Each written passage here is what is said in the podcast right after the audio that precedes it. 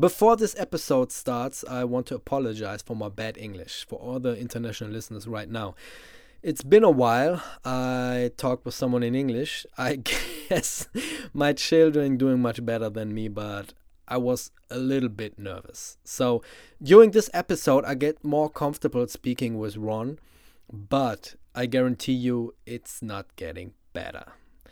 This podcast is the first interview I done in English. Ron is such an inspiring human being that I wanted him so bad for this episode. Excuse me once again for my bad grammatic failure and that hard German accent. I usually didn't have that years ago. I don't know why. Maybe it's the routine speaking with someone in English. I don't know. I'm more used to speak in German or Portuguese. Anyway, have fun with this episode and thank you all for listening. Here is episode 7 with Ron Engelman. Ruf der Hyäne. Der Kampfsport-Podcast wird Ihnen präsentiert von Hyena Style Martial Arts, der Anbieter für Krav Maga in Gelsenkirchen.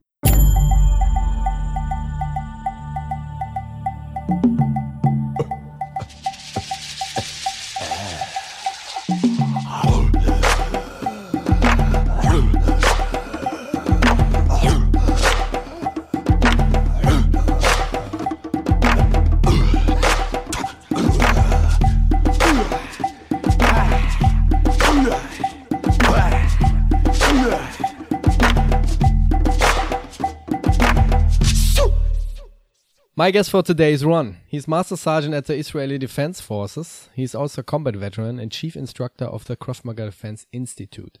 I met Ron back in November 2019 when I joined the Krav Maga camp in Tel Aviv, which we talk about later because everyone who train and study Krav Maga has to go to Israel, my point of view. Ron, Boker Tov Baruch haba. Boker Tov. Good morning, Ruben. Good morning. I see you got your first tea. I got my first coffee. It's 10 a.m. in Israel. How are you? Thank you for being my guest, and uh, I appreciate. I'm I'm doing pretty good. I'm doing pretty well. Yeah, you're you're looking good. The gyms are closed in Israel. Yeah, we've we've been closed uh, for quite a while now, and um, only recently they've they've uh, allowed us to do outdoor training again.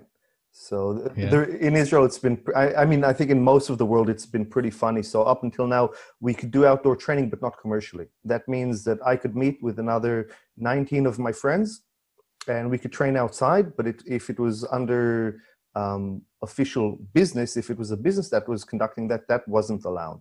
But if it was so, casually, so, but but but you got no limit. Um, we've you got, can you can train with 30, 40 people outside. No, no we, we can train at the moment 20 people outdoors. Okay, we can do nothing right now. Um, we got locked down until January 10th. Everything is closed up to date.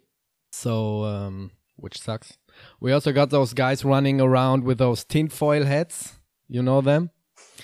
Uh, annoying in my opinion, but everybody blames Bill Gates. Uh, but let's not talk about that. Um, how is Israel doing in this in this COVID crisis right now?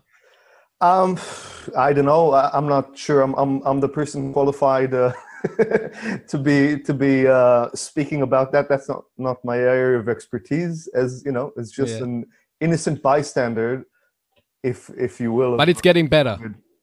I don't know. I really don't know. Okay. It's okay, it's okay. it's so hard to um, to make sense of um, of uh, you know every day we're getting you know the media says this one day something else this it's same here. it's it's, it's hard. okay. um you know you got to do what you got to do. Just go on with your life and you know and and and and educate yourself as much as you can make your own decisions and uh, and life must go on. So so that's it. I, I can't really say it's it's it's my area that i can i can shed uh, any groundbreaking um ideas about that. Ron, before we start, I would like to start like every episode with a quote. Um, usually I make this podcast all in German, so today it's my first in English. The quote for today comes from Imi. Are you ready? He said, The leg of a baby is stronger than the balls of Muhammad Ali. you ever heard that? Yeah, yeah, I've, I've, I've heard that. It's, it's, it's certainly a good one. I, I think what Imi meant by that is that any person has the ability, if if trained, if trained well, or or with the right knowledge and or just luck, uh, to be able to protect themselves. And it's not about self defenses, and I think we'll get into that a little bit later in the podcast because this is something that I, I this is one of the key um, things that, that guide my perspective of self defense. But it's not about who's stronger or who's bigger or even who's more aggressive. It's the fact that anybody has the ability to hurt another person, and um, and of course it's it's our responsibility to be able to train and to be able to give people so that they can use that um, to help and not not in order to do damage. But the idea is that yeah, even if you go for the if you if you know what you're doing and you go for the vitals, you have the ability to deter to push off somebody somebody that's larger than you. And I don't think Imi didn't say for obviously the example not for one moment can a baby defeats a professional boxer. The idea is that it can also inflict somewhat damage and maybe deter um, or or push push them away from from them if they're not fully committed. That that's interesting because my first opinion was attacking the groin. Look, searching, looking for a weak point. So even Muhammad Ali is was great at all, and he was very strong. If you attack his groin, he would fall on his knees. So what's the deal with the groin? I mean, Krav Maga is the only martial art I remember which attacks the groin. Why is everybody forgetting to hit where it hurts? You know? Do you have an explanation for that? Yeah, I do, and it'll because everybody its... makes fun. Everybody makes fun of of, of Krav Maga. Uh, maybe the, the people from the BJJ or, or from Taekwondo attacking the groin or uh, put a finger in in the eye. Everybody makes fun of it, but it's very painful and it's useless. It's very uh, you you can use it in self defense. Okay, are you are you ready? Do you want to go down this rabbit hole together? Yeah, I want to. okay, so. Uh, I think I'd start with the opposite first. I'd, I'd say that people, look, there's no question that that um, that getting hit in the groin is is effective. Doesn't matter if you're a girl, doesn't matter if you're a boy, whatever plumbing you have down there, it's it's no picnic to get to get hit over there, and it, it will certainly, in most cases, in most cases, stop you dead in the track. But I think that often Krav Maga is misconceptualized um, by people from the outside and sometimes people from the inside as well that think that you know all obviously it would be a silly statement to say that all Krav Maga is about hitting people in the groin that that's all Krav Maga mm. has to offer. Um, not at all. It's it's it's a nothing. No, nobody needs you don't need very much training. You don't need barely any training at all to be able to execute a front kick to somebody in between somebody's legs. That's so so then why why do we train for years and years and years?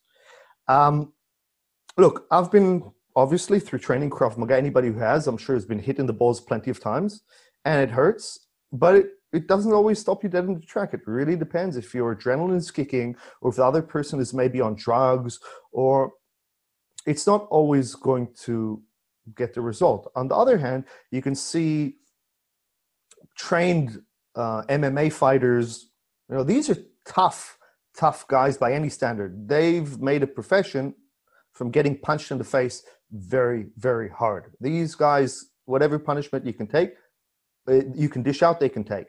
And you see multiple times these really tough guys getting a kick in between the legs, and the fight is off for, for two minutes, for three minutes, um, until they can actually get back on their feet and continue fighting. So there's no question that it's very effective. Uh, and the reason we don't see that in a lot of, uh, to answer your question, although I'm going to go way beyond the answer to your question, on this. But the no, reason that, that we don't see this in many martial arts is because many martial arts were designed for fighting um, in a competitive atmosphere. Um, whether mm. it's uh, something like boxing or wrestling or MMA, or whether it's even in the more loose bounds of uh, karate, kung fu, some of the more traditional martial arts that are not. I mean, there of course there there plenty of uh, competitive fa- styles of karate. Uh, but generally, it's always been about not so much about self defense, but more about um, fighting between two individuals.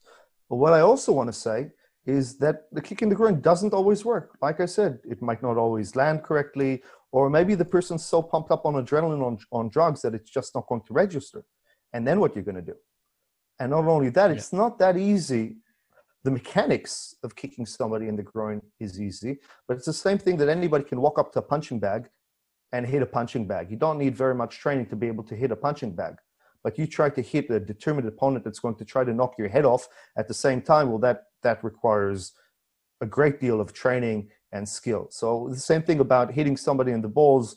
It's very effective. It's one of the most effective places you can hit somebody, no question about that.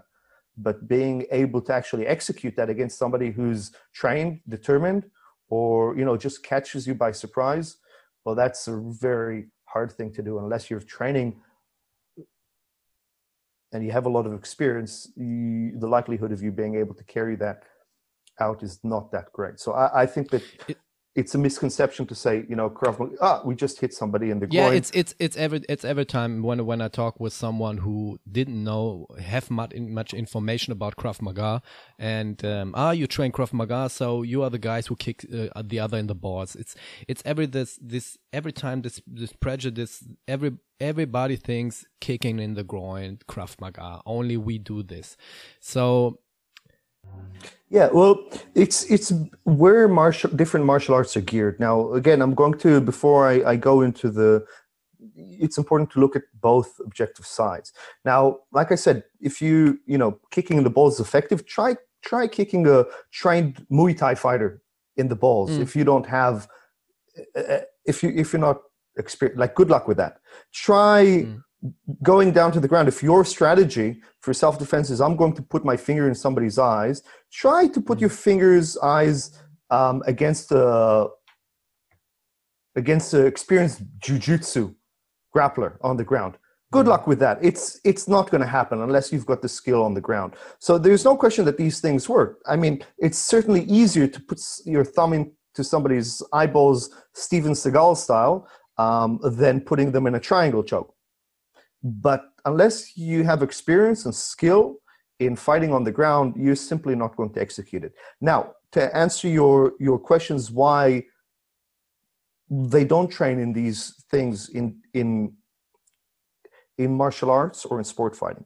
So if you look at, let's say, MMA, and let's look at the development of UFC from the early days where they were pretty much I'm not going to say no rules. I'm going to say very few rules because there's a very big mm. difference between no rules and few rules. And gradually, more and more rules were added on.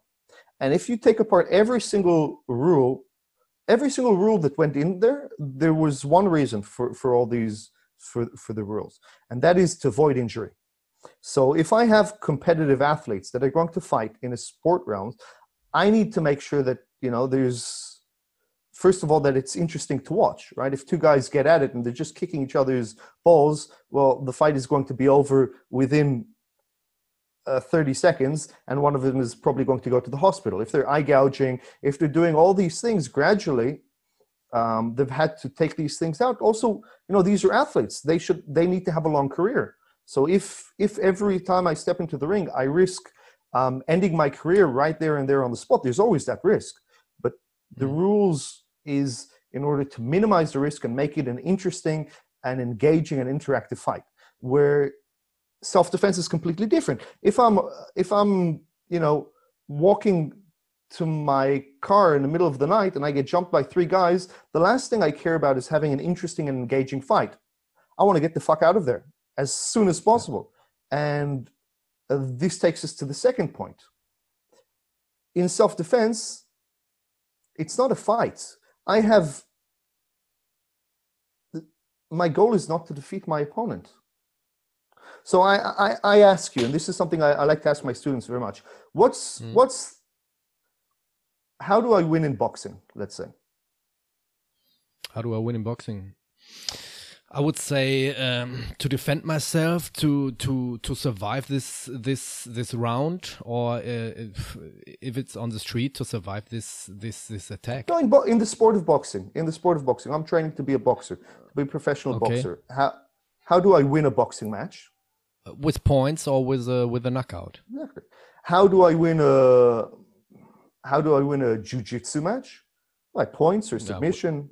No, points okay. or submission. How do I win Muay Thai. So it's all about. It's generally it's all about defeating your opponent, mm. defeating your opponent within the confinement of the rules and with with the sport of the game. Um, and then ask, how do I win in Krav Maga? And so, some people will say survive, right? Some people will say, yeah, well, we yeah. win in Krav Maga by surviving. So I'll tell you, Ruben, I hate to break it to you, but none of us are going to survive. At some point, we're all going to die. Hopefully, when we're 120 sure. years old on a deathbed, but that, that can't be the answer. So my answer in a self-defense situation, which Krav Maga is dealt, it's a means to an end. It's not a means within itself. I win by disengaging. I win by getting away in one piece. That's how I win a, a conflict. Now that's very different. If I stepped into a boxing match and my whole goal was just to disengage, just to get away, to jump over the ropes, So I'd be disqualified or everybody would boo and laugh. If I stepped into a wrestling match and I was just trying to disengage, to stay away from my opponent, to, to, to get away from them, there's no wrestling match to be had because we need to be engaged. So if we take it to self-defense situation, if we look at first of all disengaging, it also trains changes the way we train. And I'll tell you, for a long, long time, I was training wrong. I was taught wrong, and I was training wrong. The me- the mechanics were correct. The punch is a punch. You know, uh, how to defend against a knife is how to defend against the knife. But if you go in with the wrong game plan, you could end up losing. And Krav Maga, in self-defense, losing is ultimate. So if I look at my game plan of disengaging, it starts even before the fight right? If it's in a bar setting, then try to de-escalate to get out of there. If it's, you know, if it's, um, I'm jogging in the park, let's say I'm a woman jogging in the park and I've got, you know, somebody coming, you know, somebody saying, hey, come over here. Do you have some change? I turn around, I run, like disengaging by any means possible. And then if I have to fight, I try to do whatever I can to get away. And this kind of connects to Muhammad Ali's quote. I don't need to, eh, to sorry, to Imi's quote about Muhammad Ali. I don't need to be bigger. I don't need to be stronger. I may not even need Krav Maga training. If, if I'm a woman in a park and some guy grabs me and I scratch them across the face, that's not going to defeat my opponent. Scratching somebody in the face is not going to beat any determined man. Kicking mm. somebody in the balls, they'll get up. But maybe if I scratch them in the face, it's just enough to make them let go of me for a second, I can turn around and run. That's Krav Maga. Now, if we turn it in the other way, if I'm now thinking I have to win, let's say I'm a jujitsu trained fighter and somebody grabs me, and my game strategy is take them down to the ground, put them in an armbar, and cap them out. And now I've got somebody who outweighs me by 40 kilos, or I'm doing it on the concrete. I've never done jujitsu on the concrete, and all of a sudden I, I realize that I can't roll, that the ground grips. I'm in for damn bad surprise. Or if I want to try to outbox somebody 40, somebody who outweighs me significantly, or when I'm, that's going to be a problem. And it's the same thing in Krav Maga. And we do this often in Krav Maga. I've been training wrong. That if somebody grabs me, okay, I, I solve the problem, but then I'm going to follow up with more punches and more elbows and more knees and hammer strikes and keep on going trying to beat my opponent. Well, every single second that I'm engaged, the fight can turn. Maybe I got an advantage, and this is the one advantage we get in Krav Maga. I don't get to choose the location. I don't get to choose my opponent. I don't get to choose the situation. I don't get to choose anything. My attacker has chosen everything, and have chosen that they have an advantage. The only advantage I get in Krav Maga is advantage of surprise. Because my opponent chose me. It's wrong to say opponent. It's my attacker, the person who's assaulting me, has chosen me because they don't think I'm going to put much of a fight. They think that they're at advantage. So here's the only advantage that I've got the advantage of surprise. They grabbed me, they weren't expecting me to fight back, or they weren't expecting me to fight back with skill and aggression. And boom, I kick him in the balls, I punch him in the teeth, and I turn around and run. And that's how I win the Krav Maga. But if I keep on following up my punch with an elbow, with a hammer strike, well, maybe they're a tough bastard, and maybe they're going to shake it off, and now I'm in trouble. Maybe they're going to pull out a knife. Maybe they're going to. So if we go into self defense with a fighting mindset, I got to fight and I got to defeat my opponent, that's a very dangerous mindset to go into. And that's the mindset of every martial art and every fighting sport I've ever seen. And that's also the mindset of most of the Krav Maga places I've trained, including my own. It was about mm. winning, it's about defeating the opponent. And that can get you killed. Yeah, I, I confirm. I mean, um, the, the the problem with hitting the uh, the opponent or the attacker multiple times um, until he's on the ground, um, you need to have a, a de-escalation. You need you need to run. You need to you need to avoid another another fight maybe on the ground when you're not perfect in, in ground fighting. Um, I see that. I see that. Ruben, but, it's, it's also it's also about humility. It's also about the understanding that I may not be able to win. I may not be able to defeat my opponent. Right? It's this misconception in martial arts that if I train long enough and if I find the right master with a white beard that's that's that's long enough, I'll be able to defeat anybody. That's simply mm. not true. So of course not. If I go into the mindset of that, you know, I can beat some fights, I won't be able to win. But if I go in the mindset of all I need to do is, I, I like the analogy of trying to pick up a, a cat that doesn't want to get picked up, right? Uh, you're hmm. bigger than the cat. If it was a fight to the death, you'd win. Not that I'm advocating, I, I love cats, but and not that I'm advocating, but th- there's no contest in, you know, in a fight to for survival. But it's not a fight for survival. When you're picking up a cat, it's willpower. And if a cat doesn't want to get picked up, they're going to make so much damage to you that you're simply going to give up. You're going to say, thank you very much. I'll go try to pick up another cat that's a bit nicer. So the same thing yeah. is in self-defense. We don't need to defeat our opponent. We just need to be determined enough that they're going to back off or they're going to change their game plan or they're just going to get surprised long enough that gives us the possibility to get away. And that, that's not that's not a very that's not a thought that a lot of martial arts like because I want to train to be tough. I want to be able to be strong. I want to be able to beat. Look, every martial art, why did they start the UFC, right? They wanted to know who would win in a fight. That's what every martial art, that's the premises. Who would win in a fight? Jiu-jitsu or karate? Wrestling or kickboxing? Every martial art asks who would win in a fight? Krav Maga asks what if? It's not who would win. What if I was attacked by a terrorist with a knife? What if I was a woman and somebody followed me in the car park? What if I was in a bar and three people tried to jump me, to beat me up? And when I ask those questions, I get very different answers than when I ask who would win in a fight. And that is a very, very long answer to your question of why don't we see kicks to the groin, eye gouges um, in these other styles? Because the question that they're asking is who would win in a fight? And then if you say, okay, we start breaking the rules, it, it doesn't really give us a very interesting answer, right? Uh, the guy who, who managed to, to kick the other guy in the balls. Well, that, that's not a very that's not a very interesting answer. We can't really do very much with it.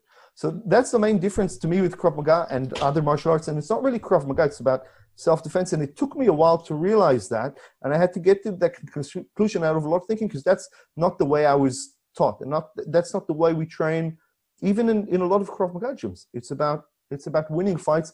And I don't like the word fight for what we do. I'd call it assault. It's when I get assaulted. And by the way, it also, you, you mentioned in terms of um, the legal aspects of also, you know, beating somebody until they're unconscious on the ground. You know, there's a legal problem with that too. If you're, you know, if you're, you know, if you're two guys about evenly matched or not, and now you, you attacked me, you threw the first punch in a bar, but now I beat you so hard that, you know, you, I put you in a coma. Well, I'm going to have some problems so of course, of course. We we had a, we uh, had a podcast with a lawyer here in Germany, and um, here in Germany, it's it's it's it's very dangerous when when someone hits. I mean, the most accidents happens in in a, in a street fight is when when you punch a guy and he falls over and knocks his head on the concrete and uh, is, is, uh, steps in a coma. So it's very tough. So my students, I always tell them as you as you mentioned it, fight. I mean, give him a punch when you when you have to have a chance to avoid the situation. Run, run, run, run. You don't have to. You don't have to fight. But if you're in the room and you are you got no other chance, you have to fight. Fight, and then look for for emergency? What what's what's the next step? So here in Germany, I mean, in, in Europe, it's it's very dangerous when when when you when you get involved in a street fight and the other guy falls in a coma or something like that. So. Well, the, the law, I don't know how it works in Germany, here in Israel, and, and in, in a lot of places in um, that, that, uh, that I've had an opportunity to train and to, to speak with people, the law doesn't recognize, there is no concept of fighting. There's no such thing as fighting under the law. There's assault, right? That means you assaulted mm-hmm. me. You came attacked me, and I attacked you back. It's assault. And if I want to claim self defense, I need to say, yes, I did assault him, but I had a reason to do so. If I didn't do that, then you know he would have killed me, he would have hurt me, or I had reason to think that. So if we go out, if you want to go into court and go, well, I punched him and he he punched me and I punched him back and we were involved in a fight, that doesn't carry any water. It's like, no, you assaulted him, you hit him, you beat him up, and you better be able to uh, recognize. So fighting is something that happens in the ring. Fighting that maybe happens in school between high school students. Um, fighting is not something that's legally recognized. Uh, in uh, it's basically it's it's illegal. It's it's assault. And it doesn't matter if you're fighting in the ring or if it, it, doesn't matter if you're fighting over a parking spot, it's still fighting. And it's not a very useful way for, like I said, it's not a very useful way for me to approach my self defense training. I need to be prepared for assault. Not when somebody pushes me, I push him back. We both put our hands up and say, okay, let's go. That's fighting. That's it's the same thing like in the ring, but outside and also has certain rules. And how do I know it has mm-hmm. certain rules? It's because if I if I'm watching a fight two guys fighting over a parking spot in the street and one guy everybody gets their phones out of course immediately to put it on youtube or, or god knows what but now let's imagine that one guy gets knocked down on the ground and the other person starts stepping on his head and crushing it into the pavement or one guy pulls out a knife all of a sudden people put the phones out real quick and people are going to get in a real panic because the rules are broken so even though we say it's a street fight i hate that term by the way there's hmm. still mm. rules that govern that very flexible rule but the rules there and the moment that they're broken we know that they're broken and it's just turned from a fight which for me is defined by uh, consensual violence between two adults. And it's consensual. Look if you pushed me in a pub and i pushed you back and we both said okay we want to let's let's do this. And that's that's not me saying that's the law because you always have the opportunity of turning around and running away. So if you didn't run away they're going to ask in court well why didn't you run away? You obviously made a choice to stay there and to be engaged. You wanted to be part of this and now you put him in the hospital so you're going to be responsible. Of course it's, it's a lot more complicated than that but fighting is is has a lot of legal implications. So if we go in with the idea of I just do whatever necessary in order to disengage, in order to get away. I also have a very good defense in court. I attacked him just as much as I needed in order to get away. Now it's again, I'm not, I'm not, I'm not some sort of pacifist here. Um, I mean, I teach people how to how to do great violence on one another in the purpose of being able to protect people who from being victimized. But if I look into that, it really, really sits well in terms of I do only what's necessary in order to protect myself and to protect my loved ones or to protect people that I'm responsible for. If I'm a police officer, if I'm a soldier, um, it's the same thing. I use my Krav Maga, my hand to hand skills, in order to do the minimum I have in order to be able to disengage. And if I'm a civilian, then I'm going to run away or maybe I'm going to grab a chair to be able to create some distance and stabilize the situation. If I'm a police officer, I might disengage in order to be able to pull out a firearm or to pull out my taser. And same thing if I'm a soldier, the hand to hand combat is always the most dangerous and the last resort. The last thing I want to do as a soldier, and I've been in situations and I've trained soldiers. Um, you know, when somebody's stabbing you, if you're you're, you're involved with with uh, with uh, with a terrorist attack that somebody's on you and stabbing, the last thing you want to do is disengage and beat that person. You want to get them as the hell away from you so that your friends or that your teammates can get involved, whether it's with firearms or otherwise. If you stay in that, you're going to get, and there are other people with firearms around, you're going to get shot up real quickly just with the person that you're with. So Krav Maga, the, the aim is always, that's a strategy is disengage, not defeat the other opponent. Tell us a little about yourself. I mean, your background. You are in the IDF, and um, and what first got you interested in martial arts, especially in Krav Maga? After that, I want to talk about the knife defense you mentioned before, because we got people, not here in Germany in general, who thinks knife defense in real life is worthless. I mean, you taught you taught us about attacks in Israel and um, with knives and civilian on on soldiers, but first, tell tell the listeners about your person. What are you doing? How get you interested in martial martial arts? Um, well, it's a good one. Look, I started martial arts at about the age of six, and um, mm-hmm. and I just kept kept on going, if you will. Uh, my motivation. A, a, a, classic boxing or. So I actually started karate? in karate as a kid. I was six years okay. old. My parents took me to karate class. I started karate. Um, from there, I did a bit of aikido. Um, then uh, kung fu was the thing. And when mm. I was about ten years old, we were living. I was born in Israel. I was I was living for quite a bit of my childhood in in the states, San Diego. So I was in San Diego from about the age of four up until the age of twelve.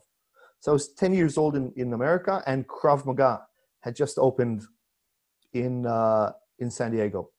It was one of the first the first uh, places teaching Krav Maga in all, all of all of the United States, and uh, early early 90s, late 80s.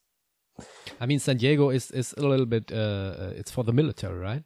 In San yeah, Diego, yeah, San Diego, California. Of, there's a big uh, military base. The Navy SEALs train mm -hmm. over there. Um, yeah, it, it's a beautiful, beautiful uh, place. So uh, Krav Maga opened up in the JCC in the Jewish Community Center, and um, and my mom said, "There's a new martial art. It's an Israeli martial art. I'd like you to go." Because I was, you know, I was my whole life was martial arts ever since I was a kid. Every single Halloween in America, I'd dress mm. up as Karate Kid. Like you know, I used to sleep in my boxing gloves. Like I was from first sight until the, I was, you know, I've been in love with martial arts. It's been my life from the day I, I, I stepped foot into the first karate dojo. Uh, so my mom said, "There's this new martial art that's opened up, Krav Maga. It's Israeli. I'd like you to go." So I said, um, "Bruce Lee doesn't do Krav Maga. Van Damme doesn't do Krav Maga. I'm not doing Krav Maga. So if you know anything about Jewish mothers, it's not going to come as, any surprise that I, I did Krav Maga. And uh, yeah, it's a, it's a Jew it's a Jewish uh, kung fu. it's more about you know good luck uh, going against you can you can you can you can you can fight against uh, um, terrorists armed terrorists and I have you can't fight against Jewish mothers. so um, so I started doing Krav Maga over there in the states. Then then we came to Israel, and I and and I was fortunate enough. We were living right next to the city of Netanya, which is the birthplace of Krav Maga. That's where Imi had his first civilian gym, and there's you know all the masters are, are here around Netanya. So I I had the good fortune of of growing up. Uh, we were 12 when we moved back to to Israel. So from age 12, I was I was training under the you know the top masters of uh, of Krav Maga here in Israel and and then uh, when it came time to join the army, I had an option of you know because I had the experience, it was the easy route of being a Krav Maga teacher.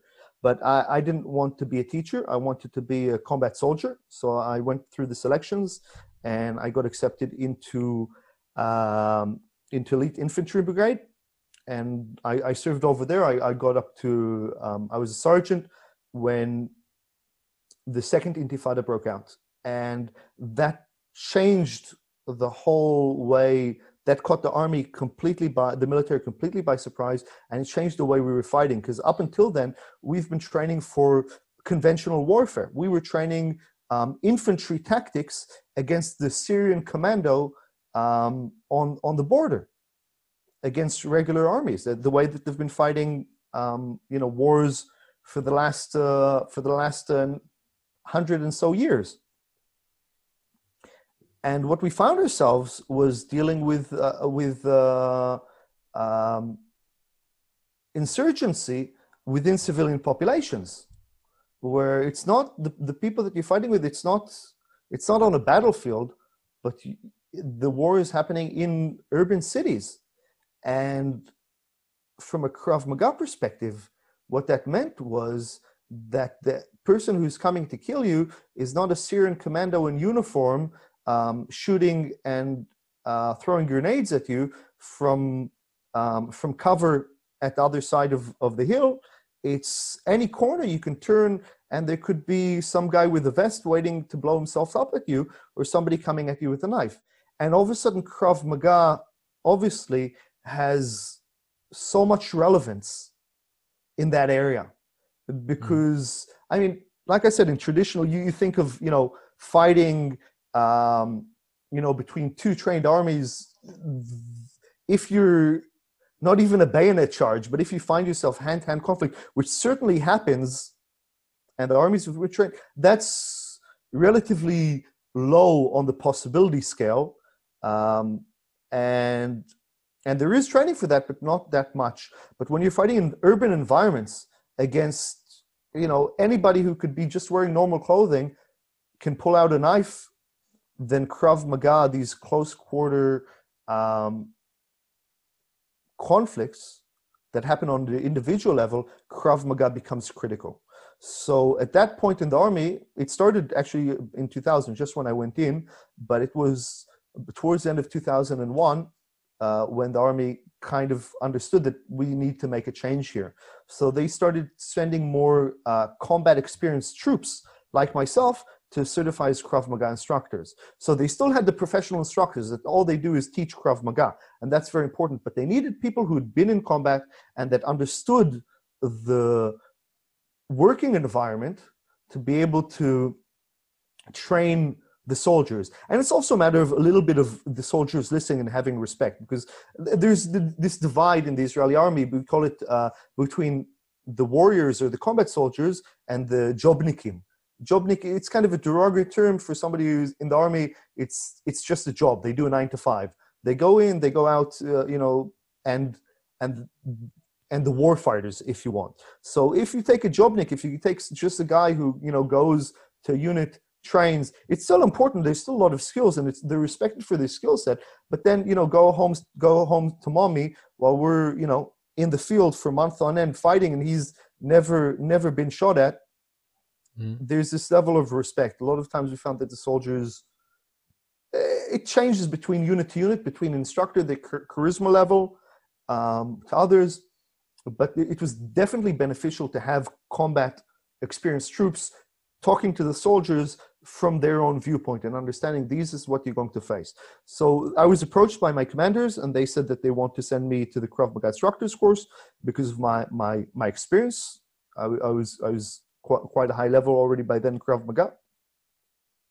And I said, okay, but my my uh, condition is that um, that I come back into the unit and I can continue serving in my combat roles.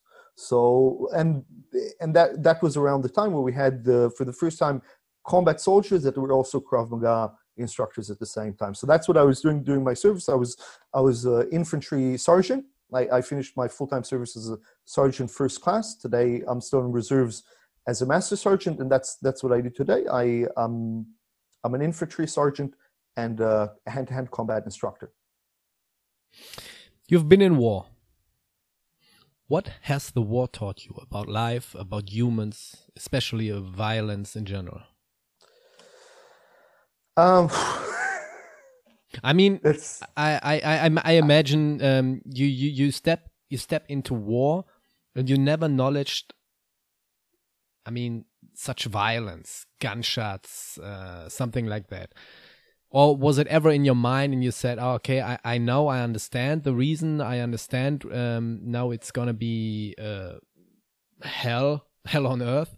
Um, or was it for you something a, a, a completely new experience?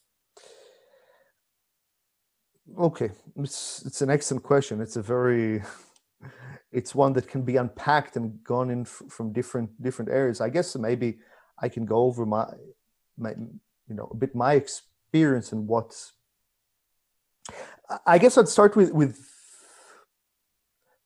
first of all in in the Israeli army, and I'm going to be very careful because I, I, it's not the purpose is I want it's about human experiences. It's not really about the politics or anything like that.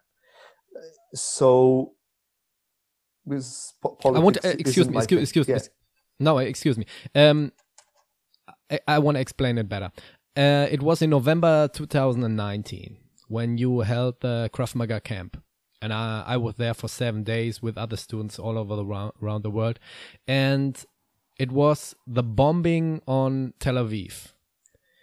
And it was on a morning I went on the streets and go straight to the to the meeting point where we went to I, I guess it was Wingate um, and suddenly the alarm rings off. Everybody's running in the streets. For me personally, it was the first time ever experienced a, a, live bombing. I mean, you, you, you, you I, I, I heard missiles, it in, yes. in, in, the, the missiles, um, and everybody was running into a safe room, and it was, it was purely stress for me. Um, I didn't know what I have to do. What I have to do right now is it's, it's the first time in my life I have to run to find a safe place. Um, it was a quite interesting, and I learned about that in the future that some problems seems not so not so heavy. You understand what I say? I do. I do. So it it was it was the first time in my life with uh, I guess I was 41 um I felt this this feeling, this this pressure, this is this stress. So I understand. I, I can understand. I, I never was in uh, in, in war. Um, how you how you feel when when when hell hell break loose. So in Israel, uh, first of all, the, in the army, I, I say army in it, it's military for the Americans. Um, uh, there's Army, Navy, um, mm. Marines, and Air Force. In many places, it's just it's all bundled up under In the general. Army. So I use military army interchangeably. Um,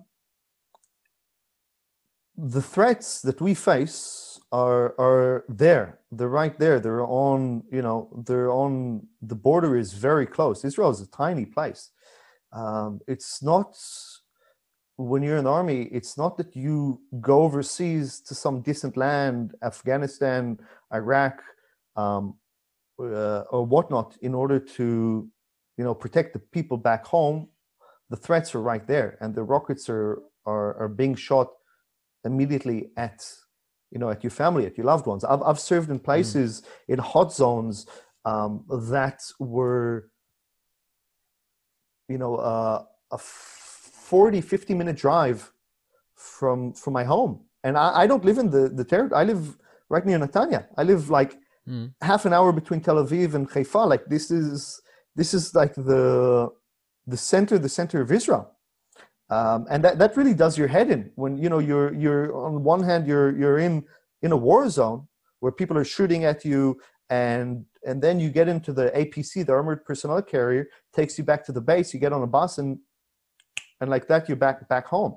So it's very clear to us what we're doing over there and why why we're why we're fighting.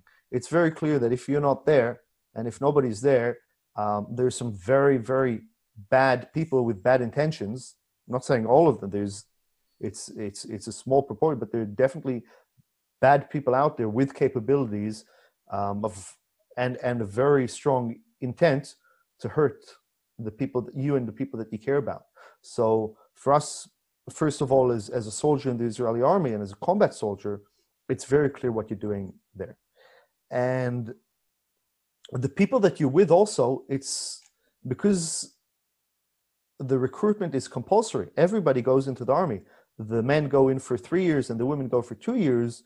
Um, we get everybody from society. Mm. Where, let's say, in the Australian army, which I've worked a lot with, there's some very hard selections to get into. There's a waiting list. It's very difficult to get into the Australian military, the Australian Defense Force. Um, and not everybody gets into. And in America also, it's you want you have to want to go into the army. You have to be motivated, and it's a certain person who wants to go into the army. In Israel, everybody goes. So that means we don't get just the people that you know that want to fight. I'm not saying for one second that that in, in other places where where recruitment isn't compulsory that you know everybody's bloodthirsty and wants to fight. That's that's obviously not the case. But what I'm saying in Israel is we get we get from all parts of society. My army mates, the people who served with me, have gone on to be doctors, have gone on to be plumbers, have gone on to be school teachers, have gone on to be CEOs.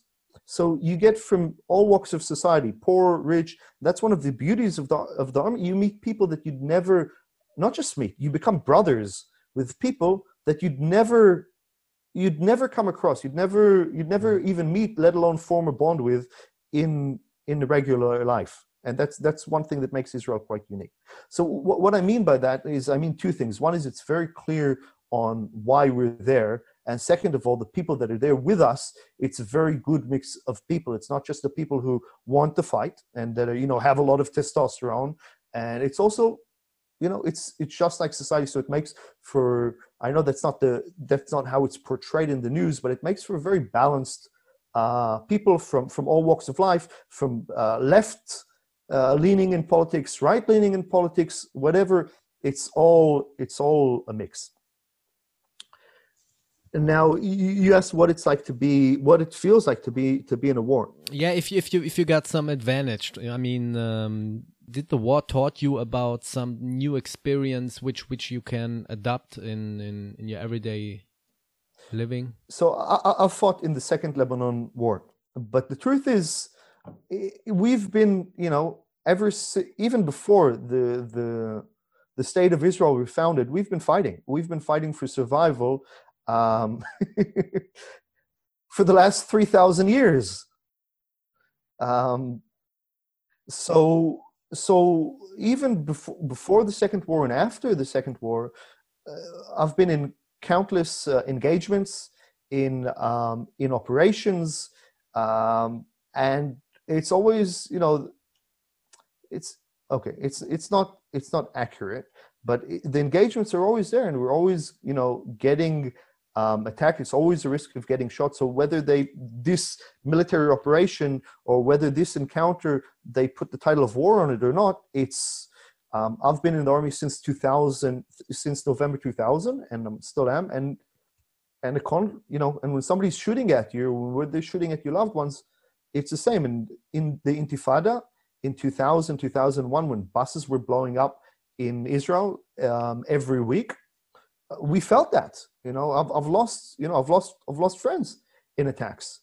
And um, in the second lebanese war where rockets were raining down on us from from lebanon you feel that. And um, and during um, um, during the last round in gaza not the one where you guys were there but the big one where, where uh, in Israel, it's uh, In Israel, in in English, I think it was Pillar of Defense. Uh, it was called, uh, when from from Gaza, when it's, I've got a good answer to your question though. It's different. It changes, and it was different when I was 18, 19, 20 years old, when I was, you know, just a kid that didn't know much about the world and you know didn't have much to lose, if you say, and we're doing what we're trained to do, and it's still it's still traumatic. It's still you still you know see people getting hurt the people that you care about. And it's a very different experience now as a father and a husband to to go in when people are shooting at you. So the, the bullets are still the same bullets but i'm not the same person. And and i would say that i'll give you uh, during the round before where we were the, the, the rockets coming from gaza and we were all called up and we were gearing up to to go in to go in to take out the the, the missile launchers and you got to understand when you're preparing to go into gaza um, there are people on the other side of the fence that that's all their life is. They've been preparing. I'm talking about the combatants, about the Hamas fighters. I'm not talking about the, the, the civilians, but the people over there, that that's their job. Uh, they've been training and gearing up and getting funds and doing everything they can to be able to exact the heaviest toll that they can from people coming in. Or in other words, their their life is dedicated to killing as many soldiers coming in and exacting across. I'm not going to talk about the politics of it, but and here is you know my friend or myself we're just civilians. Yeah we've been training and we're in reserves but you know this guy's a school teacher and this guy's a ceo and this guy's a plumber and we're just going on about our lives with the kids and so on. And all of a sudden the army calls you up and you remember you remember that you're also a soldier. And now you started gearing up and training and you understand that in in a couple of hours or in a couple of days you're going to go in and, and mortars are going to start falling on you and and and you're going to probably lose some of your friends going in and that that really does a number on your head um, it's the change. When you're in that and when you're a soldier and you're in a professional soldier and that's all all it is and that's all you live you kind of mentally in it. But when you're in the reserves and when you're going on the day-to-day life and then they call you in and they say okay now you're going to go in there and you're going to fight and some of you are going to die that that really does a number on your head. So um, that that that round was about um,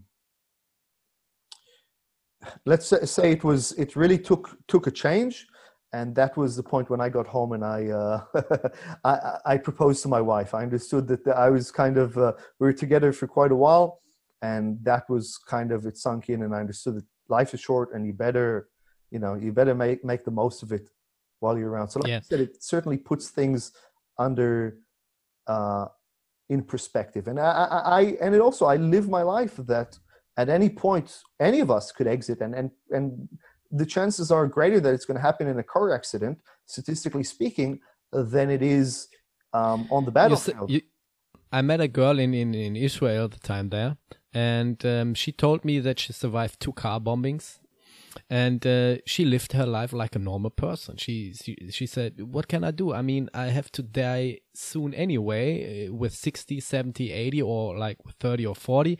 So I can die by a traffic uh, accident or by a heart attack. So she lived her life. She she she drinks uh, drinks her coffee. She she go dancing. I mean, I was very impressed by the mind setting of the Israeli people there, singing and dancing on the beach. It was it was a normal life, so that was very impressing for me impressive for me because it's it's a normal life there.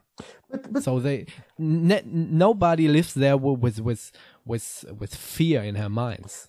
That's the human condition. We adapt to anything. I, I actually just uh, just last night i was speaking with with a friend and um, uh, i lived i lived for quite a few years in australia too and I think we were talking about spiders or something like that in Australia. And she was just like mind blown about the redback spiders and about the brown snakes and about all these awful things that can kill you in Australia.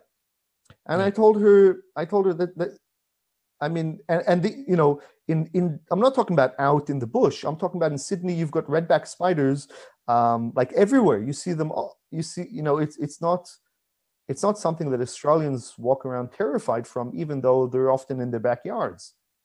And and I told her that's it. And I, I, go, well, the people in Australia think that you're crazy here because you've got terrorists running around and you're afraid of this. Spider. She goes, yeah, but terrorists you can see, you can avoid, you know, you can deal with. Um, you get into bed, you put on the cover, and there's a spider that you don't even know about that's going to put you in a hospital or kill you. How mm-hmm. do you live your life like that? You know, I'm a surfer. I used to surf in Sydney and and a lot, and we get sharks every once in a while. Um, and then there's alarm that goes in, and everybody gets out of the water, and we get white sharks over there too. And my friends in Israel would say, "You're crazy! You go into the how do you go into the water when you know that there are great white sharks swimming around?" And the irony is that the alarm in Israel for the Rockets is the exact same alarm in Sydney on the beach for the Sharks. So it's oh, really? been a few times where I've been sitting at the beach and I hear the alarm and I start looking around for cover and then I realize no, it's actually the Sharks, so everything's okay. So m- my point is that life goes on and statistically your chances are Correct. very very low and you know people live excellent lives and and if anything um, it makes us appreciate and enjoy life more and not take it for granted but you know i i, I for one i'm I'll tell you, I'm a Krav Maga instructor. I've, I, I swim with great, I've, I've dived with great white sharks. I've got a skydiving license. Um, I serve in, in a very, very active military. Um, I'm afraid to go to Mexico City. I definitely wouldn't go there with, with, my, uh, with my wife and children. And there are millions of people who live in Mexico City who go, What are you talking about? You're crazy. It's perfectly mm. fine. It's perfectly fine over here. So we're afraid of what we're not used to. Um, Israel is a very safe place. Crime is incredibly low. Um, I'm not concerned at all for when we used to live in Tel Aviv.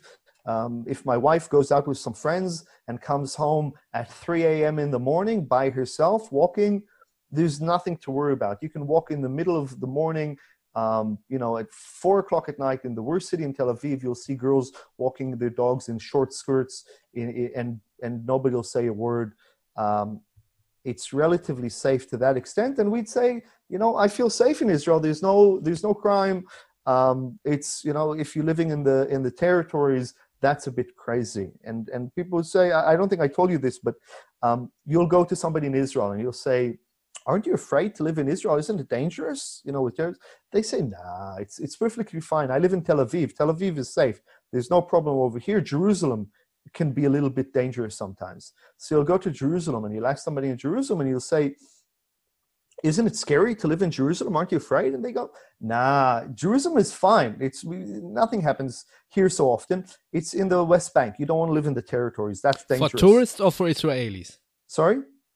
For tourists or for Israelis? No, for Israelis. You'll talk to an Israeli okay. living in Jerusalem and you say, is it dangerous in, in Jerusalem? Say, no, it's not dangerous in Jerusalem, in the West Bank. You don't mm. want to live in the West Bank. That's where it's dangerous. And you'll go to the West Bank and you'll go to settlement over there and you'll ask them, is it dangerous? Are you afraid to live over there? And they go, no, we've got a big settlement over here. It's very safe. It's the guys up on the hill. It's very dangerous over there. That's where they get the terrorist attacks. So you'll go up to the little settlement on the hill and you'll say, are you afraid?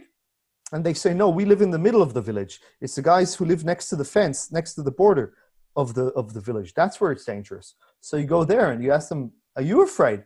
And they go, no, we live on on the third floor. It's the guys that live on the ground floor. so look, it's all relative, and and we and human beings adapt to adapt to everything, and and we should be more afraid of car accidents than uh, than we are of great white sharks, of spiders, of kidnappings in Mexico or in, in terrorist attacks in Israel. It's not that these things don't happen; they certainly do. Uh, but people live their lives. That's just how how yeah, how we. I are. guess you're right. Uh, I got a friend. He lives in Cologne. You know Cologne. Yes, this is a city here, and uh, he got a visit from a friend of uh, from Japan, and every week they found a bomb here in Germany still from the World War II. Mm. So it's there's a lot of bombs in in Cologne. So especially on Friday, they find a bomb and everything went normal. So the friend from Japan was scared. He said, "No, I go, I don't go on the street." I said, "What? Why? Hey, they found a bomb. There is it's normal for for Germany. It's normal. It's nothing. There's no bomb detonation. You you you never heard of something like that, but." From people from outside coming from here and they hear, oh, they, they heard uh, there's a World War II bomb founding and they got scared. So uh, you, you're right. It, it's when you live there, everything went normal. But Israel is a very safe, a safe country. When I went in November, how, there, how did you feel when you were traveling? Oh, I, I felt safe but my family said, "Oh, you want to go to Israel, maybe?" And then the bombing starts. Everybody uh, uh, called me, and my mom called me, and she said, ah, "It's it's better you come you coming back." And I said, "No, it's it's cool. It's everything is safe." Um, I don't know. I, I felt safe even in Jerusalem when we went there. Um, everybody is friendly. I mean, the food in Jerusalem. Ex- excuse me for my Italian friends listening right now. I I I was a fan of the Italian food, but after the the day in Jerusalem, man, there's nothing more better than uh, Israeli food. no, I felt safe there. I felt safe. You said there's there's no criminal. Is um, do you have a, a conclusion why? Why why it's so safe? I wouldn't say there is crime. You know, there's a, like everywhere there's crime. It's it's slow. Um, it's a great question. Um, I mean, you take a country and you fill it with uh, with with with the uh, I don't know. It's it's a relatively new country. Um, unemployment is relatively low. Um, you know, there's education is very high and developed. It's a very communal um, um, place as well. There's there's something quite unique in Israel where it's you know Jewish people that were persecuted everywhere in the world, um, from Europe to um, to Africa to, to Arabia that came here and, and, and chose to to share you know a, a, a destiny. Um, uh, there's a lot of a lot of different aspects of that, but yeah, it's it's it's incredibly it's incredibly safe. It's not that you know we have you know people steal cars here just like everywhere else, and you know there's we have crime, but mm. it's not. I mean, it's nothing like even Australia. We're living in Sydney, which Sydney is a very safe place, and it's a wonderful city. It's one of my favorite cities in, in the world. Um, but even comparatively, um, Israel, you feel much safer walking at night in Israel than you do in Sydney. And I, I, you know, I've taught Krav Maga extensively, and I own a few Krav Maga gyms in Sydney as well. And people who come often come in Sydney because they've been attacked, and they come to learn Krav Maga. And it's not it's not out of the ordinary that we have somebody coming to the gym going okay i was beaten up or you know i was jumped or i was mugged or you know somebody started following me or people come in because they need that. In israel i i, I tell in israel i work most i work with the camps and i work with the military mostly. I work a little bit of civilians but krav maga on the civilian aspect is not it's definitely big but it's not it's not massive here in israel and that's a mm. very interesting question why but I, I, tell a lot of the people here that you know we have a, we have quite a few very large gyms in sydney and, and and and in israel they couldn't understand. They say why why do people in sydney want to learn krav maga? Um, and they go well because they want to know how to protect themselves and they go well why? They couldn't understand why adults were learning self-defense or martial arts. Um, for some people in israel martial arts is something that you do as a child and and as an adult um, yeah they couldn't understand why an adult needs to defend themselves because in israel your likelihood of getting robbed or getting mugged or getting um, attacked is almost low. Like you know you've been there in tel aviv you walk the bars at night and you know everybody's outside sitting on the like on the sidewalk. All the all the pubs have their seats and their benches and everybody's sitting outside and drinking and everybody's kind of happy. You won't see anybody drunk um, on the street, kind of walking around. You just don't see it.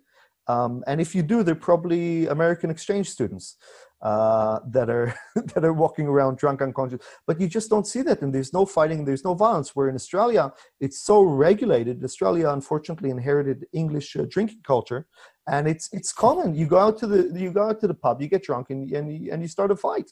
Um, and it's it's part of this, and it's a very dangerous thing. So so yeah, we just don't have that in Israel. In, and Israel is more of a pot smoking culture. Um, in any case, than a drinking culture. Alcohol, people drink here, but but uh, but uh, people recreational pot use is much more much more popular than alcohol use. So I don't know. You just you don't have that. It's obvious that we have different different threats when it comes for attack or violence. I mean, for example, if you live in the states, it's not unusually to face one day a guy, let's say, with an AR-15, right? So the possibility of gun violence is much, much higher in the states than in a country like, say, the Netherlands or Germany. Or, or so pistol, I mean, sure, yeah. every country every country has firearms, and of course, every country has violence. But is there a difference to train Krav Maga in Israel, in Israel or Australia than in, in, in Europe? Do you see a difference? You know what I mean? Absolutely, absolutely, and it's not just that. It's about that. That's that's one of the th- that's one of the reasons I love Krav Maga so much. It's such an adaptive system, and it's not just the difference between teaching in America or teaching in Australia or teaching uh, in Israel or, or, in Germany or or in Korea or in China. Mm. Every group is different. Whether you're teaching a self-defense workshop for women, or whether you know you're teaching a self-defense um, adaptive workshop for trained MMA fighters that want uh, dish, or whether you're teaching school kids how to defend themselves. Every group must be approached differently. You can't um, teach with the techniques are the same. The techniques are the same, but the approach, the strategy, um, and where you go from that is different. You can't teach kids the same way you teach soldiers. Uh, and like you said, like you rightly said, it's it's different. It's different. Um, the threats in America are different from the threats in Australia. In America, the a big problem is uh, gun violence. Uh, in Australia, it's a lot more geared towards um, sexual assault or um, just outright bashing. That's when a hmm. group of guys come and try to kick your head in. And in England, it's more geared towards knife crime. So every place has its its problems, but the techniques are the same techniques. It's just how you adapt and how you work your way. And, and a good instructor needs to have our job is much more difficult. You need to have a very wide toolkit so that you can adapt and you can understand. And I always say that the, the number one skill that a Krav Maga instructor needs is empathy. Is you need to be able to get into the other person's feelings and into their head and to be able to teach them according to their needs and not according to what's what you think. Because look, I, I'm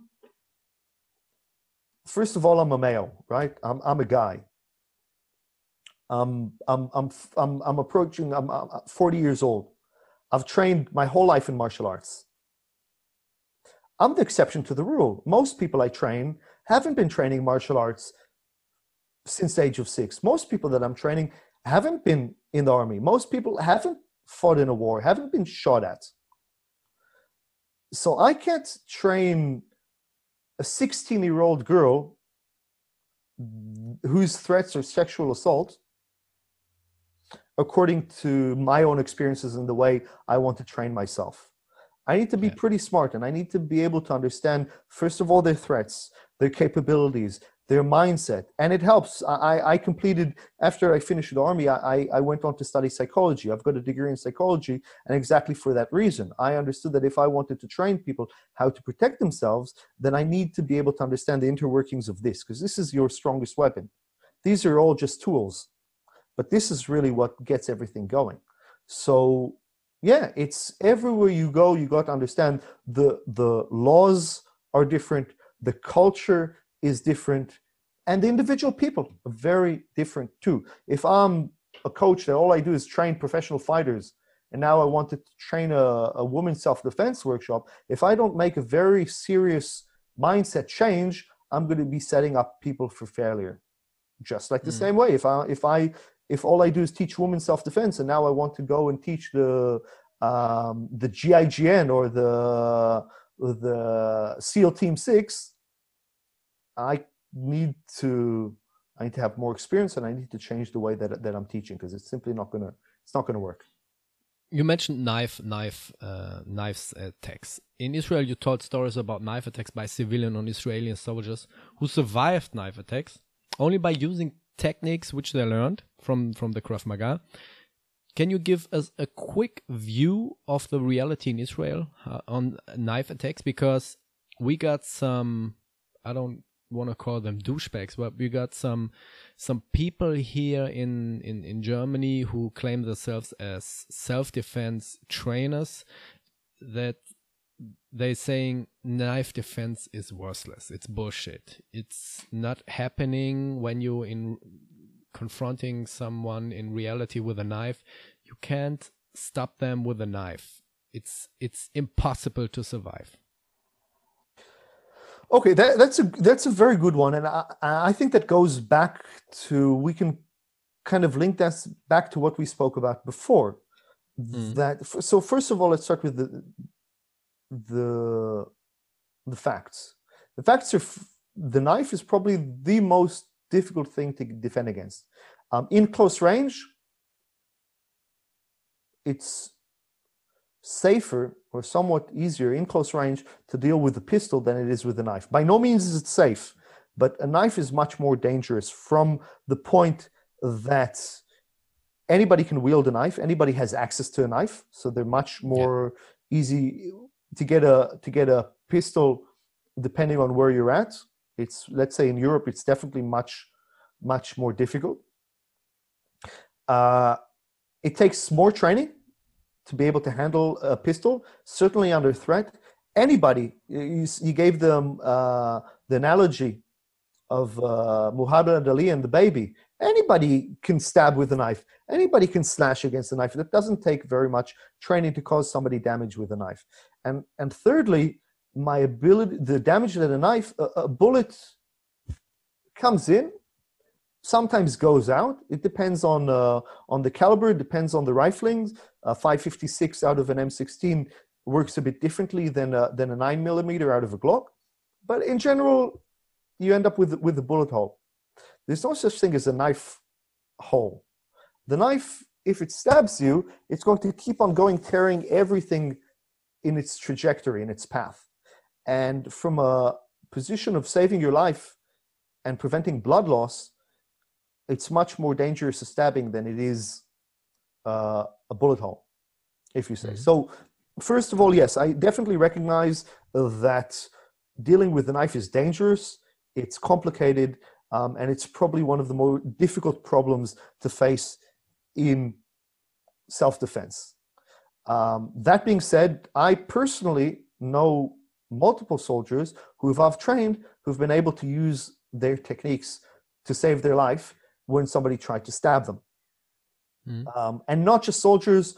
Um, I've had I've had a friend in uh, a close friend who's trained with me um, who's uh, who's attacked in a civilian context and used Krav Maga to save themselves. I know of somebody who, in a prison scenario, who was trained in Krav Maga and uh, and uh, was uh, somebody tried to stab him, killed his cellmate, tried to stab him, and it was the Krav Maga training that that actually saved him. So there's no question that Krav Maga training in dealing with stabbing works. So, but let's let's address the misconception. So the person maybe making this argument, it's hard to make the argument for them. They say, yeah, but against somebody who's trained, who knows what they're doing with a knife, there's no what they're saying is really there's no way you could beat me. There's no way that mm-hmm. your Krav Maga could beat my knife skills. And that takes us back to the wrong question of saying who would win in a fight, right? They're going back to the mindset of who would win in a fight. If I had a knife with my knife fighting training, and I think the concept, the word, the knife fighting is ridiculous in a self-defense mm context. But and I'll, I'll explain why in a second. But they're basically saying, with my knife fighting training, can beat your Krav Maga training. My kung fu is stronger than your kung fu, which is silly because that's not what we engage with. So let's start first of all with our with our concept of Krav Maga the person who's coming to attack me is not Steven Seagal. They're not, you know, pulling up their stance, waving around their knife. The people that I've trained and have it's it's chaos. This is a person intent on killing somebody. This isn't me in front of, you know, in the dojo with a partner that's cooperating with me or uh, it's the same analogy of me trying to punch a punching bag that's just standing there and me trying to fight somebody who's actively trying to to kill me back so in, in the realms of from the most extreme, let's go to the most extreme of, of a terrorist who's made a decision, they're going to jump on a soldier and they're going to try to kill them. The, the stress level here is through the roof.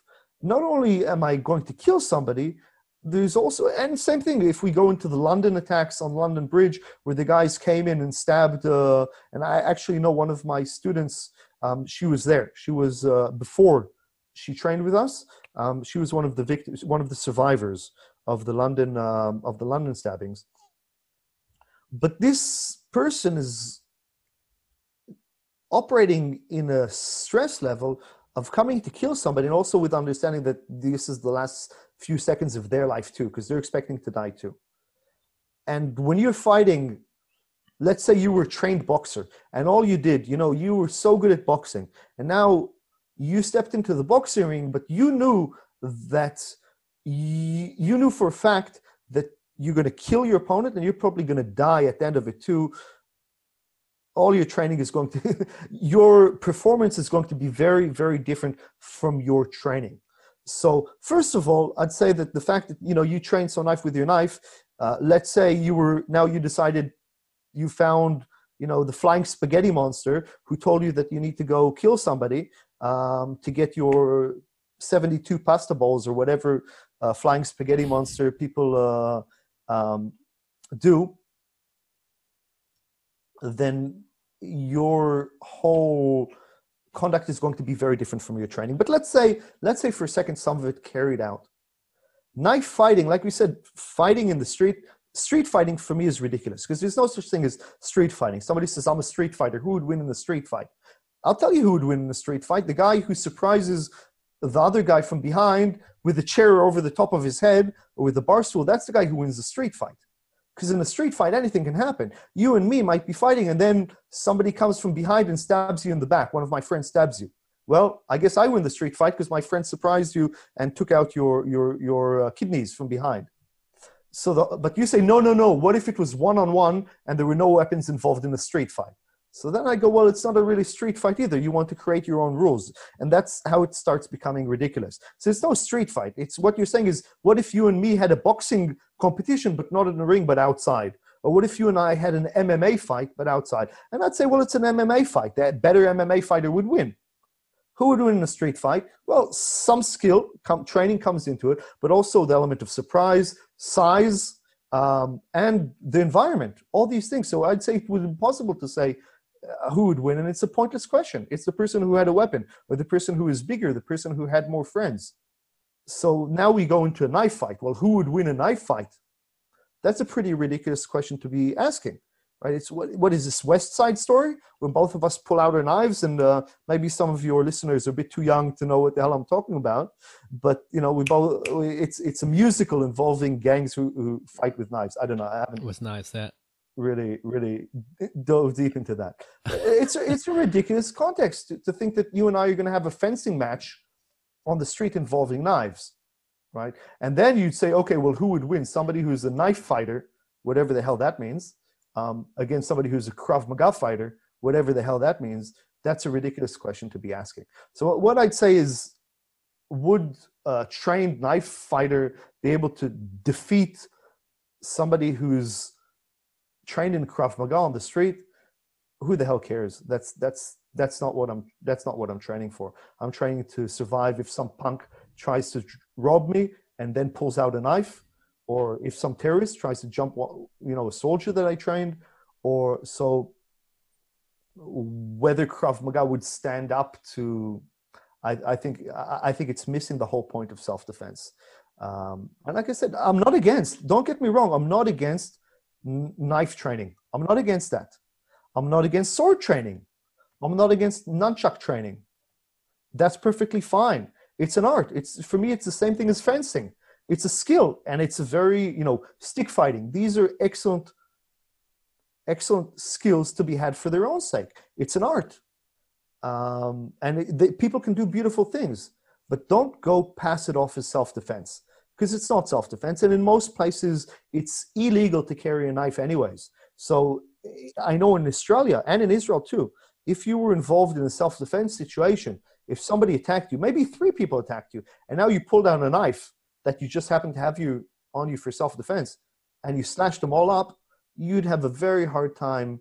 You'd you'd see the inside of a prison, I think, because they'd ask, well, why were you carrying why were you carrying around a knife? And you go, well, I just you know, I just like knives. They go, yeah, but why were you carrying a, around a knife specifically now? You probably thought that there was a situation that you had to get attacked. The rules change. I know that the Commonwealth law in England, um, if you use an object that was intended or can be seen as intended for for for violence, and in violence is self-defense is a type of violence, then your whole argument for self-defense goes out the window. If I happen to pick up a stick that was lying there on the street, that's one thing. But if I opened up my car boot and I took out a baseball bat that I carry around just in case, and I'm not registered in any baseball teams, I can't give a good reason why I had a baseball bat in my trunk, well, I'm going to have a really difficult thing arguing self-defense. So that, that's why I go, I don't, when I was a kid, when I was a kid, look, I, I grew up, I was, I was a young, stupid kid, maybe 13 year old. and I went to my and I watched the Steven Seagal movies, loved Under Siege. Um, if you're old like me, um, yeah, I know him. That's the as a kid that was the first uh, pair of boobs, right? That we saw as children. in uh, what is it? The the girl from Baywatch. Doesn't matter. Yeah. Maybe not uh, not relevant. Oh, so Steven Seagal fighting Tommy Lee with his knife. So I went to my instructor as a as a I, I can't remember. I was young, maybe 12, 13, 12, 13, and I was a bit of an idiot kid. So I asked my Krav Maga instructor, when when are we going to learn knives? Can we learn how to defend ourselves with knives? And my instructor justifiably said, we don't we don't use knives in Krav Maga um, because what we do is self defense. And, and in hindsight, can you imagine teaching a 12 year old kid to fight no. with a knife? Can you imagine that and calling that self defense? Like you belong in prison. If you're teaching if you're teaching kids how to how to how to knife fight to self-defense that's a problem. I have no problem teach nunchucks right? Teach nunchucks as a form of you know as an art. Teach fencing as an art. Teach knife teach knife as, as an you art. said before teach as knife you as said an before art. everybody gets a knife. I mean if you're 12 and you go into the kitchen what do you find there? Yeah. a knife I, I find it ridiculous to to teach uh, someone uh, fighting with a knife. I mean, it's like what, what I do you what, what I, do you I, I'm not I'm not I'm not trained I'm not trained with with knife fighting, but if you give me a knife, I can stab someone.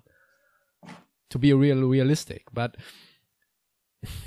yeah, the, the the problem is that some of the the self defense uh, trainers here, which don't teach Krav Maga, say no, you can't defend a knife.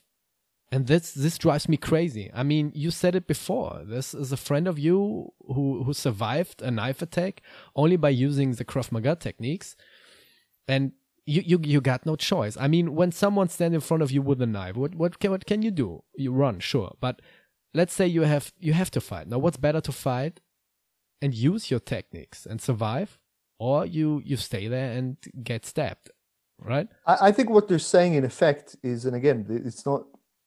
They're saying my knife skills can beat your Krav Maga skills. And I would say, well, good for you. You know, somebody might say, come to me and say, well, my jujitsu skills can beat your Krav Maga skills. And I say, maybe, maybe, maybe. And I have no problem with that because I'm not training.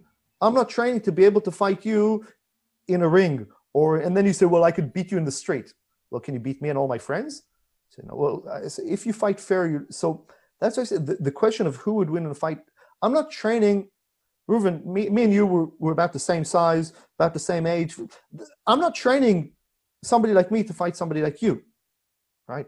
I'm training uh, a 21 year old girl who weighs maybe 45, 50 kilos to be able to survive somebody who's trying to sexually assault her or attack her. I'm teaching a soldier how to be able to survive somebody who ambushes them and catches them by surprise trying to stab them.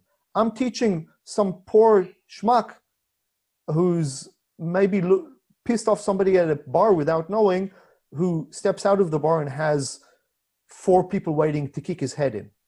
These are the people that I'm training. I'm not training uh, a 25 year old guy who's raging on testosterone after a couple of beers to fight another 25 year old guy in the same situation outside of the bar just because they wanted to show their friends how tough they are. So you ask me who, who would win over there?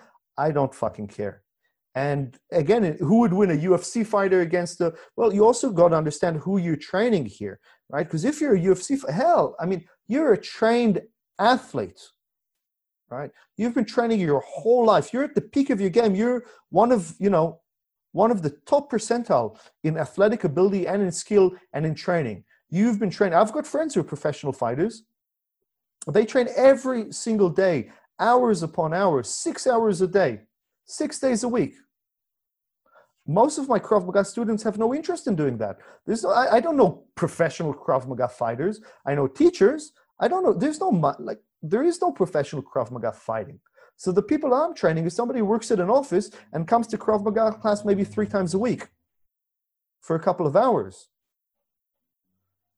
that's very different from from the guy who's who's training. So who who would who would win in a boxing match? The boxer would win in a boxing match. Who would win in a grappling match? The jiu-jitsu fighter would win in a in a in a in a jiu-jitsu fight. Of course. Who has the best probability of surviving assault on the street? The person who trains for that. And that's what we train for in Krav Maga. You offer also Krav Maga camps in Israel, as we said uh, early. You got something, some plans for the next year, and um, you got you offer some camps for beginner, advanced, or instructor course in Israel for um, people um, who listening right now.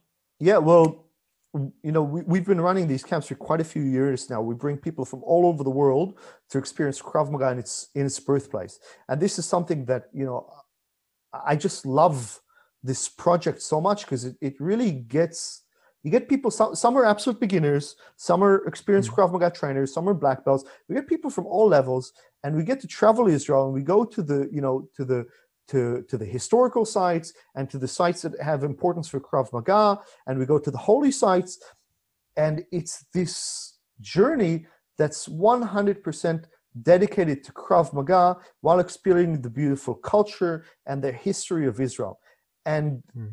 I, I, mean you've been there you've seen what a bond also it creates it's it's my favorite type of travel because okay you can go to the bahamas which are beautiful and sit on a beach which is lovely or you can go um, eh, you know to, to rome and see the, the colosseum and see all the all the beautiful things and enjoy the wonderful food. But when you're coming to training camp and you're traveling you part of a of a family. You become very i mean that's the beauty of that's what i love about krav maga. Um, my wife she did yoga for still does yoga for eight years at the same studio she never made a single friend because, and she's super social because you come you put your mat you do your yoga training and you go outside in krav maga you yeah. choke each other you punch each other you stab each other with knives um, there's no possibility of coming out from any martial art training including Krav Maga, without forming strong brotherhoods and sisterhoods and relationships. I see all the time my students, you know, when they get married, their best man and all the people, and it happens again and again throughout the years, that their best friends are people that they met through the training. And that's one of the reasons that also I love, many reasons why I love martial arts as an adult, is you don't get that anywhere of these bonds that form with, with you know, people that are all working towards the same goals. And then when you bring that together to Israel, and you make brotherhoods with people from Germany, um, with people from Australia, with people from America, with people from South Africa, with people from Dubai. From we had people from Turkey in, in, in the camp, from from Bulgaria, from from Italy, from everywhere in the world. These people, kind of like what I told you before in the army, people that normally you'd never meet or you never form a bond with, and you have Krav Maga in common with them, and now you go on a trip uh, together with them from Israel, where you're training, you're fighting, and you get to know each other and you get to experience the beauty and the culture that Israel has to offer. And it just, I love it because every single camp is different. Every single camp is a different family that, that forms and, and brotherhoods that, you know, people stay in touch for years and years and, and become best friends. And, and we see that the Europeans go visit their friends in America. And now all of a sudden you have brothers and sisters everywhere, everywhere in the world so I just I just can't say how much I love this, and I mean you you've experienced it, and you saw what what a yeah we we had we had nations from Australia, Italy, Spain, China, Turkey, uh, the States, England, and so on. Um, it's I'm still in contact with people from uh, from uh, from from last year, and um, it was another experience. I've got to now another understanding of, of Krav Maga after after that at all. So I think it's very important if you train BJJ, go to Brazil, go to learn from where it starts, the roots, the culture, as you said before, and the week there, the Krav Maga camp is is packed. I mean, you you arrived on day one and till the last day you offer so much to the people to the to the visit to jerusalem uh, yad vashem was an experience i never forget me personally as a german um, it was incredible and i i can appreciate it and uh, it's it's awesome so again you don't have any plans for 2021. Oh, we have. If there's going to be another summer camps or we have winter camps. Of, so basically, we, we had a packed itinerary. We had uh, we had we had all all of our camps were booked. 2020, um, everything was was packed. We had a we, we had a camp in May that was booked out. Our camp in uh, in uh, November for 2021 was for 2020. Sorry, was completely booked, and unfortunately, travel to Israel wasn't possible. So we've got so many people that are waiting to come back for 2021, and and look, I don't know. Like I said, I don't know what's going to happen. There are pretty good indications that May May. I think there's a good chance that May will happen. Um, and we've got we've got people. May, by the way, is is booked out. 2021 is already booked out from people who transferred from last year, and we've been getting like people are very optimistically, and I think rightfully so. We have all these people that are sitting at home and haven't been able to travel this year and have been under quarantine, and all they're doing is they can't wait until the borders open again, and they can't wait to travel. They can't wait to to. There's this thing where you can't travel, you want it even more justifiably so. So we've had all throughout Corona, we've had people booking out, booking in for camps every week. Even just last week, we had another two people book in for May 2021. And we've got we've got to October, and we're going to be opening up more and more events. So my forecast for 2021 is we're going to be running a lot of different camps. Luckily, we're here in Israel, so there's no shortage of, of fantastic instructors that I've got on my team and that, that, that, we can, that we bring on board.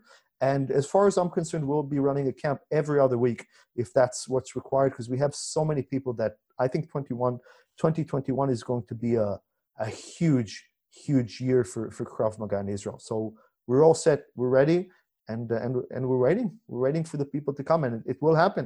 It will happen. If it, if it won't happen sooner, it will, it will happen later. But I, I, th- I think 21 is going to be crazy. When people want to get in contact with you, I mean, when they said, "Oh, I would like to join one one camp, even if it's full fully booked," where can they find you? Do you do you have social media presence? I mean, Instagram, Facebook. Can you tell the people where they can find you? Of course. So um, in Israel, it's Krav Maga Israel. That's that's uh, that's our organization. It's KravMagaIsrael.com. That's our website where you can find uh, where, you, where you can go in. It's got all the information. We do many things. We, we've got the camps. We've got also training courses where we have we certify instructors. So we have a whole bunch of people who want to complete their instructor certif- certification here in Israel with us. So um, there's no problem of doing your certification um, in in different countries. Whether you're, you're from Germany, it's definitely convenient to do your your instructor certification in Germany or in America or wherever you are. But we also that's something that we offer here every year. We have many people who come in to complete their certification and become certified instructors from Israel under Krav Maga Israel we also have training that's offered for instructors. So we work with instructors from all the different federations. Here in Israel, the, one of the benefits is we don't really do much of the martial arts politics. We don't care about it. Anybody who wants to train with us is welcome, whether you belong to whatever federation and you have value in it. We never, never say um, to anybody, you have to be Krav Maga Israel. We don't care. We have people coming in from KMG, from IKMF, um, from from the European federations, from Krav Maga worldwide. Everybody comes here. They're very very welcome. We love working. We love upskilling people, and then they go back to their country and they've gamed up their Krav Maga. So we also do a lot of work with certified instructors who come in here to get a little bit more to experience Israel and also to, to maybe get a different viewpoint. And I, I found it very helpful if you're been training and working with just one organization, it's always always very very useful to to be able to get a little bit because everybody sees Krav Maga a little bit different, and there's there's no such thing. I don't like when people say. A lot I get asked as a, as a Krav Maga instructor, and here in Israel, people want to know about this school or that school. Is this true Krav Maga? Is this the real Krav Maga? And I, I say I've been, I've I've been, I've been training and teaching uh, uh, Krav Maga. I've been training Krav Maga for, for about 30 years, teaching Krav Maga for, for, for a bit less, but I've been teaching here and working with all the top instructors and organizations. And I say I, I myself still have no idea what real Krav Maga is. Krav Maga is Krav Maga. It's, you know, and I'm happy to work with everybody. It's, I think that this whole thing of, oh, I'm the real Krav Maga and that guy's not, and that I think that's all rubbish. We're all one brotherhood, and we're all working towards the same goal of giving giving people skills to protect themselves against violence. And if you're on that path, I don't care if you what you're doing, what, what you're teaching, if it's Krav Maga under this organization or that organization, or if you're teaching jujitsu or kickboxing or karate or kung fu or aikido. If your mission is to help good people protect themselves against violence and protect the people that they care about, then you know you're we're on the same mission and you're welcome here with us. So we do all that. I also do um, private programs. So i have a lot of people who come in from overseas. Maybe they can't make it to the dates of a specific camp or maybe they just want a little bit more one-on-one experience. So we have a lot of people who come out throughout the year and just do private training with me and with my different instructors ranging from four days to a couple of weeks. We have people who just say you know what? Fuck it. I want a holiday. I want to come to israel. I want to work one-on-one with the krav maga master every day and that's that's a lot of fun too so it's kind of like the camps but really on a one-on-one basis so we do all this stuff it's it's all on kravmagaisrael.com you can find us also on instagram it's uh, krav maga israel with dots in between the words um, and uh, where will we go? I will post Facebook, the link. I will post everywhere. the link. I will post the link in the in the inbox, um, in the, in the show notes down below. I got one last question, and maybe this is a little bit deep, um, and then we'll finish. Um, this is a podcast normally only in German, so for the German native speaking uh, listeners out there, one great experience I will never forget was the visit at Yad Vashem. Um, we as Germans had another standing when it comes to our to this or to our history. So we had talks about that in Israel. Uh, I remember the other participants thought about that experience. Um, you, who lost ancestors in the in the concentration camps, when it. Which are your thoughts right now when you hear about fascism growing up, especially maybe in Europe, in Germany. Me personally, I think I told you that before. Uh, I think it's our duty as Germans to fight against it right now. So please tell the German listeners: Should we as Germans have to do much more when it comes to standing against fascism? Look, I we we discussed this. We had a very good uh, conversation about this when when we were in Israel uh, you and I, and and I think that it's it's the shared burden of like, like you rightfully my, my, grandmother is a survivor of auschwitz. My grandfather is a survivor of bergen-belsen. Um, their brothers they had brothers and sisters and parents who, who were killed in the in the concentration camps. Um, and this is certainly something that i carry with me. And what we discuss is this sh- shared my, my grandmother, I was actually, my grandmother's still alive, actually, 95 years year old Holocaust survivor. Um, I sat with her just just two days ago, and and I don't know what she she discussed when she arrived after after the war. First, she arrived in Australia, and and the Australians asked her. They'd ask her, okay, do you you know do you hate the Germans after after what happened to you? And she said no. She never had any bit of hate in her for anybody because she says hate is destructive. It's not productive. It doesn't. It doesn't help anybody. It just all it does is it hurts me, and it it certainly doesn't hurt uh, anybody else. It's it's inside me, and you never meet a more loving and a more you know uh, a person that has less anger and hate than anybody. And, and you'd say, you know, you know, she lost, she had her family killed. She, she was, she was effectively under the worst conditions in, in Auschwitz as, as a slave, um, mm-hmm. you know, working in the concentration camps and, and, you know, and if, if somebody like that can rise above any feelings of hate and understanding that, that, you know, that, that what we, what, what's needed is love to be able to to make the world better, then certainly we have an obligation to do that.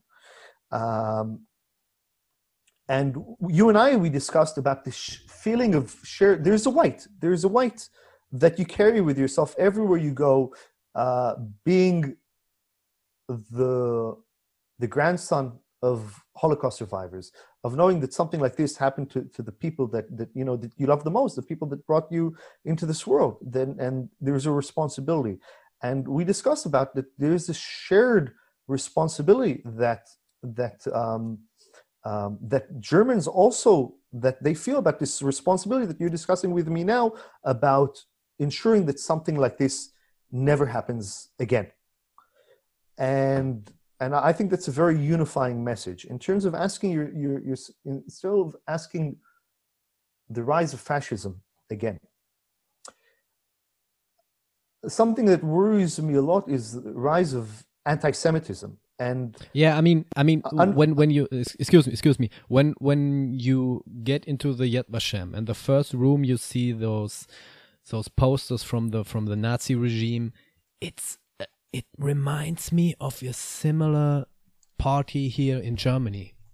So there is a right wing party here in germany which is a little bit against those immigrants and refugees and whatsoever but the the structure the structure of the Nazi regime, which which I saw in in Yad Vashem, reminds me of this party. So my fear is everything is repeating in history. So my fear is we we we have to do everything against it. That you know what I mean? I I, I can explain it uh, good in English. So I don't know. I don't know how to explain. I I I I I, I think I, I hear what, what you're saying. I, I think that uh, the Nazis didn't invent anti-Semitism. It's been around. It's been around for forever. They certainly weaponized it, and um, and they use it to do horrible things. But anti-Semitism has always been around, and it certainly still is around. And we've seen it. We've seen it from the fascists. We've seen anti-Semitism from the communists as well from the opposing sides, and we've seen it in the in the uh, Crusades, and we've seen it in the Spanish Inquisition, and we're continuing seeing it nowadays from everywhere. And I, I think that I, I, take a bigger a, a bigger picture. Certainly, fascism is something that needs to be fought. Totalitarianism is things that need to be fought. Humans flourish under democracy. That's that's what we need. We need democracies that give people equal rights, that give people um, a fair go at life, and that that give people everything that they need to be able to flourish, regardless of their religion, of their sex, of their race, and that shouldn't be a polarizing thing. That should be something that everybody agrees with. I am concerned about the rise of fascism. I am also concerned about the rise of communism. I'm also concerned about, we saw in America a little bit where everybody just, it's so easy to label anybody a Nazi, right? If mm. somebody somebody disagrees with my worldview or somebody, it's, yeah. and, and for me, that's really scary because th- there's certainly still people who have or similar ideology still around. I'm definitely not qualified to to to comment on German politics because I know nothing about uh, contemporary German politics. But I think it's very dangerous where we can label, you know, if everybody is a Nazi, then nobody is, right?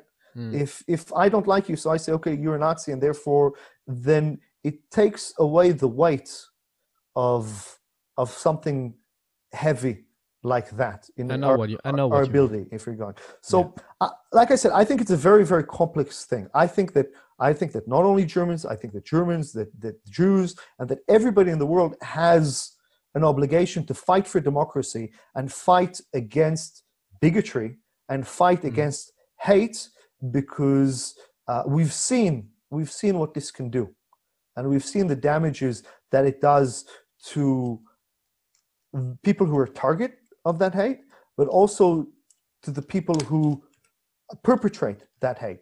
It just hurts everybody involved. So I think that definitely as nations, the German nation and the Jewish nation, who have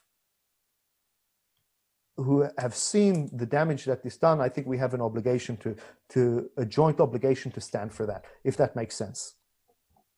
Yeah, does it make sense? I mean, um, it's a heavy it's it's a heavy discussion it's, about it's certainly that, heavy and i'm certainly not qualified. I mean i, I can't say I, I, I don't have any knowledge of, of contemporary uh, german or european politics. I certainly know my, my history but I, I don't know so much about what's happening here so i'm certainly not not qualified to say about this party or that party. I i just don't know. But i certainly see a, a resurgence of anti-semitism um, or everywhere around the world. We see it. We see it in. Uh, um, we see. We certainly see a resurgence of anti-Semitism throughout Europe. There's a lot of anti-Semitic crime um, mm. happening on the rise in France um, and in Belgium and in Sweden. It's there are a lot of places where it's simply not safe to to walk with um, a, a kippah or anything that identifies you as, as, as Jewish. We're seeing even um, uh, anti-Semitic hate crimes in New York, out of out of all places. So I I agree with you. I think that we certainly need to start paying attention that something not good is happening here, and um, and and we need to wake up so that, as you said, that history doesn't repeat itself. Yeah, I mean, um, it was I guess Max Mannheimer. This was a, a Auschwitz survivor who said once, um, "You are not to blame for the history, but re responsible for ensuring that it no longer happens." This is, I mean, the right, the right end. Awesome to see you back again here on the screen. Uh, Ron Engelman, you know what Engel means in German? Engel is an angel, yes. Right, right, right. So that's that's that's what we that's what my grandmother said. She said that she always she had, she has protecting angels. That that's what what saw her through the camps, and that's what guided her family. Um, that she's always had angels uh, looking after this after this family. So great. So I thank you, thank you again for being my guest, and uh, thank you for your time, Ron. Ruben, my friend, it's it's always it's always a pleasure to to spend some time with you and and, and to chat. Um, yeah, we've we, we've had some very very good conversations, and and it's it's through this Krav Maga experience, but then it goes on. It really creates a, a brotherhood, and um, and and I'm very happy to call you my brother. And as I, and as I said before, when when everything is over, I come back to Israel for sure. That's a promise. I'll be waiting. Thank you. Take care, my friend.